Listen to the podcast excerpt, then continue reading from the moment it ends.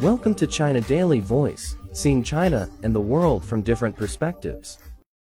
According to the Xinhua News Agency, China's National Meteorological Center forecast that Tuesday through Thursday, a wide range of rain and snow are expected to affect areas in central and eastern China from west to east. Heavy snow and local snowstorms brought by the cold wave will mainly affect Qinghai, Gansu, Ningxia, Shaanxi, Shanxi, while parts of Guangxi, Hunan, Jiangxi, Zhejiang will see heavy rain.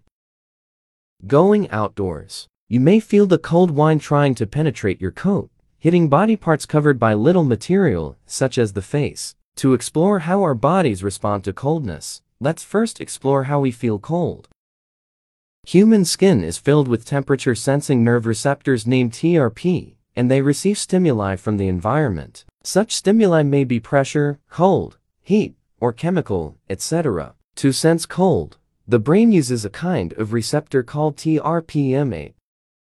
Scientists first studied TRPM8 in 2002, discovering that its stimuli include a temperature between 10 C and 30 C and menthol. This is also why mint-flavored toothpaste can make our mouths cooler and fresher. When the TRPM8 is hit by stimuli, it sends an electric signal to the brain which understands the signal as cold.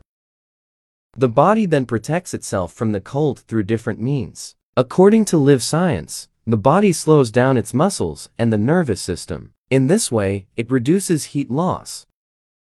The cold also leads to less blood flow. The body will first reduce blood flow at the skin and the body's extremities, including the fingers, hands, and feet. This is why these parts tend to feel cold first.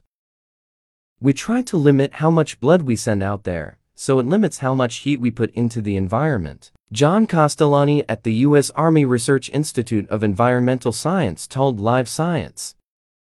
To bring the body's temperature back up, the body tends to produce heat itself by allowing muscles and organs to shake, more commonly known as shivering. Although this attempt may not be effective, it is more like a warning to people about the cold. In extreme cases, the body may be unable to maintain its core temperature inside, leading to injuries such as frostbite.